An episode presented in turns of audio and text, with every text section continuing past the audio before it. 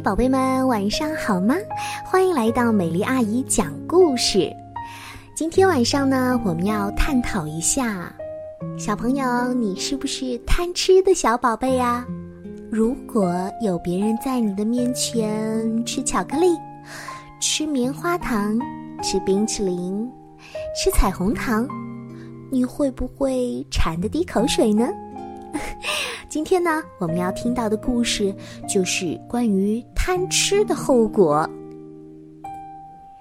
这森林里的小兔、小鸟还有小猫有一个缺点，就是贪吃。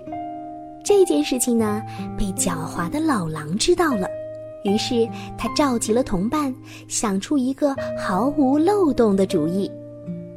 有一天，这三个小家伙出去玩。看着绿茵茵的小草齐刷刷地站着，好像准备出征一样。突然，他们发现了一个大洞，这个洞足足有车轮那么大，可以容纳下一个大人。再仔细闻一闻，嗯，有一股食物的香气扑鼻而来。哇，这味道让他们几个人的嘴角都流口水了。于是呢，他们几个想都不想就冲了进去。这进去一看，哇，这么多的食物，还管什么呀？赶紧向上扑过去吧！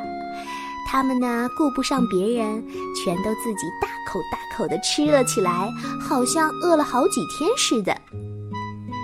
但是他们并没有发现，像车轮这么大的洞口，其实正是狼的诡计。原来，这老狼抓住他们贪吃的缺点，挖了一个洞，再放上一些食物，然后让两只小狼躲在里面，一只狼在外面负责看门，堵上洞口。两只小狼一看外面的洞口变黑了，他们就赶紧向小动物们扑了过去。如果没有抓到，就算他们逃跑了，外面还有伏兵潜伏在那儿呢。三只狼肯定可以把他们捉到。当洞口被堵上的时候啊，小兔就已经知道，糟糕，中计了。突然，这两只狼扑上来，吓得他们到处乱窜。最后啊，还是很费力的抓破洞口，逃了出去。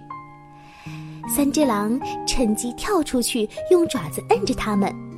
小鸟刚想飞，也被抓住了。在临死之前，老狼问他们有什么可说的。他们几个很懊恼地说：“ 我下辈子再也不会贪吃了。”啊！不过呢，老狼还是最后按照了森林里的规定，不可以欺负弱小的动物。按照这个规定，不得不放了他们。是呀，贪吃也要看是在什么环境下。如果我是这三个小动物嘛，门口必须派两个或者一个人在门口站岗才行啊。这样，我们要把危险降低到最低，对吗？好啦，宝贝们，今晚的故事咱们就听到这儿了。明天晚上不要忘记，我在这里等着你们呢。晚安